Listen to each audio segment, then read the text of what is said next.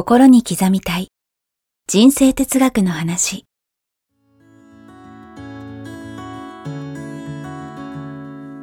学校に行けない子どもたちからオリンピック選手をはじめとするアスリート企業経営者マネージャー新入社員メンタルサポーターとして20年間にわたり講演研修を行ってきた成田義則が今と未来を変える人生哲学の話をお届けします。視聴者リスナーからの人生相談にもお答えします。こんにちは早川洋平です。心に刻みたい人生哲学の話、えーこの番組は YouTube と Podcast 各プラットフォームよりお届けしています。チャンネル登録そして番組のフォローよろしくお願いします。さあ成田さん今日もよろしくお願いします。よろしくお願いします。さあ、えー今日は、えーはいまたまた質問をいただいています。はい。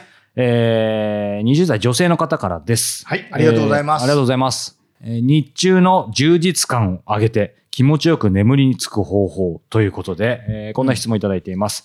えー報復性夜更かし、リベンジ夜更かしに悩んでいます。えーこれは日中に自由になる時間や充実感を得られなかった人が夜更かしして睡眠時間を減らすことを代償に自由時間を得てしたいことをする行為を指すそうでネットで大きな共感を生んでいるそうです。えー私もその一人です。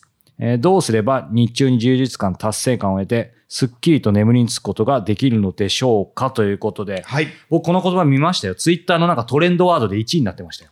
何が？このですか？リベンジ夜更かし。リベンジ夜更かしはい、だが。から今なんかすごいてわあの特に若い方の間でなんか話題になってるみたいです。すごい多いみたい。要は日中充実しなかった分を夜更かしで埋めるという。そう。なんかネットフリックス見たりとかなん。か、まあ好きな創作とかしてる人もいるみたいですけど。なるほどうんなるほどうんうんうんそうですたただまあ夜更かししちゃって睡眠不足と、なるほど。う。ん。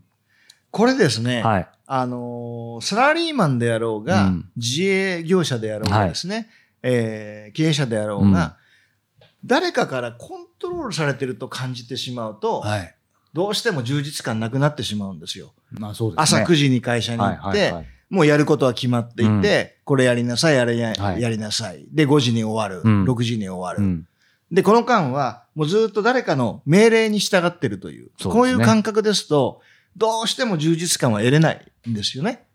なので、雇われていようが、はいえー自分でやっていようが、うん。自ら自分がアイディアを出して、はい。今日、どんな形でうん。この仕事を行うのか、うん。えーどういう形で自分がよりスキルアップするのか、はい。自分が設定した目標をうん。日中に入れてほしいんです。自分がってとかポイントで自すね。分が決めた目標。うん。はい。はこういうふうにやってみようとか、はいはいああいうふうにやってみようとうか。んうん。で、ランチはそのご褒美で、あそこに食べに行こうとか、うん。ご褒美でね。うん。そうすると楽しめるじゃないですか。はいはいいろいろとはいはい。で、何時には仕事を終わらせてう、ん。帰ってう、んで、帰ったら今日自分のプライベートでうんやる目標、うん予定をはいきちっと決めるんですよ。あプライベートもちゃんと決めるって決めることですね。そうすると、うんもうやりたいことがどんどん明確になりながら、うんその予定をクリアすると充実感って出ますよね。はいはいはい。何も決めずうんに、ダラダラってやってるのがう、ん一番もったいないんで、充実感なかなか得れないじゃないですか。うんだから何かを決めて、自分が決めてです。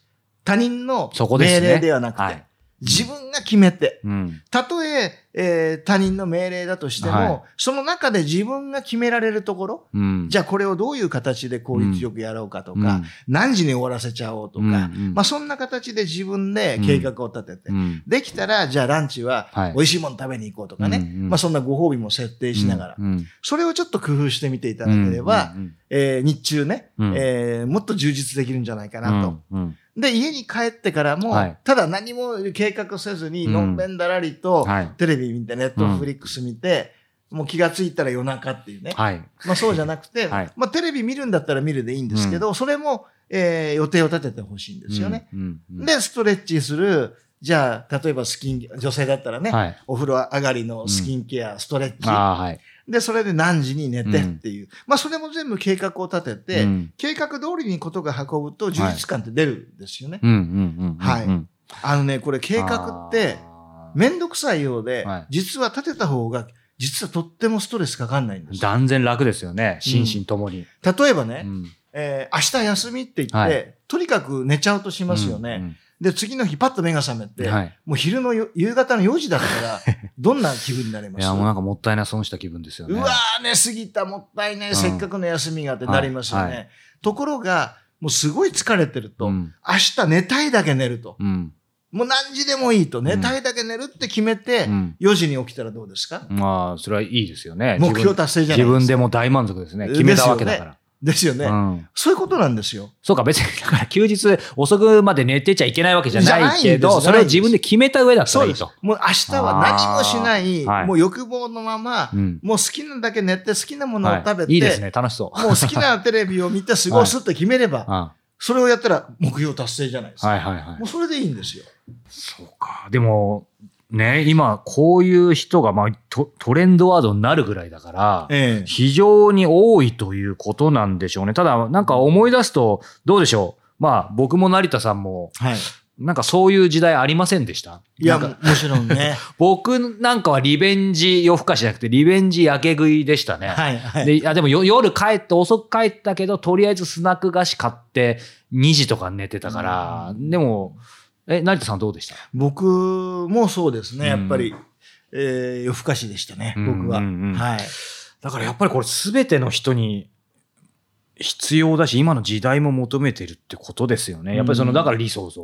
そう、だから、うん例えばサラリーマンであっても、うんそのサラリーマン感覚ではなくて、うん。経営者感覚で、はい。要は働くっていうことがすごく大事で、はいはいはい。で、そういう感覚で働いていると、お、おそらくやがてうん独立できちゃうんじゃないかなと思うぐらい。確かに。はい。うんうんだから見方一つ、姿勢一つ変えるだけで、要は全然変わってくるんで、う充実感も。なんかね、今、経営ってことは出ましたけど、ね、やっぱりそういう意味では人生そのものは少なくとも自分の人生は自分が経営しないとですよね。そういうことです。うんもうどんな人も全て自分の人生のオーナーなんで、うんうん主役なんで、はい経営者なんで、うんその感覚は絶対持ってほしいんですよね。はいうんこれ逆に言うとね、今サラリーマンの方って言いましたけど、まあはい僕も起業してて、下手の時やっぱそうなりかけたのはありましたけど、逆に起業してても、うんその他人の人生を生きてたら自分で舵握ってないとうん逆になっちゃうってことですよね。そういうことです。うんうんうんそういうことです。うんうんうんうんいやーじゃあまずはこの方、まあ改めてですけど、やっぱりその他人の人生とか他者が決めたことじゃなくて自分で決めていく、うんそこにシフトするってことですか？要は自分の人生は自分でコントロールしてると感じる人は前向きなんですよ。それは立場とか境遇関係ないってことですね。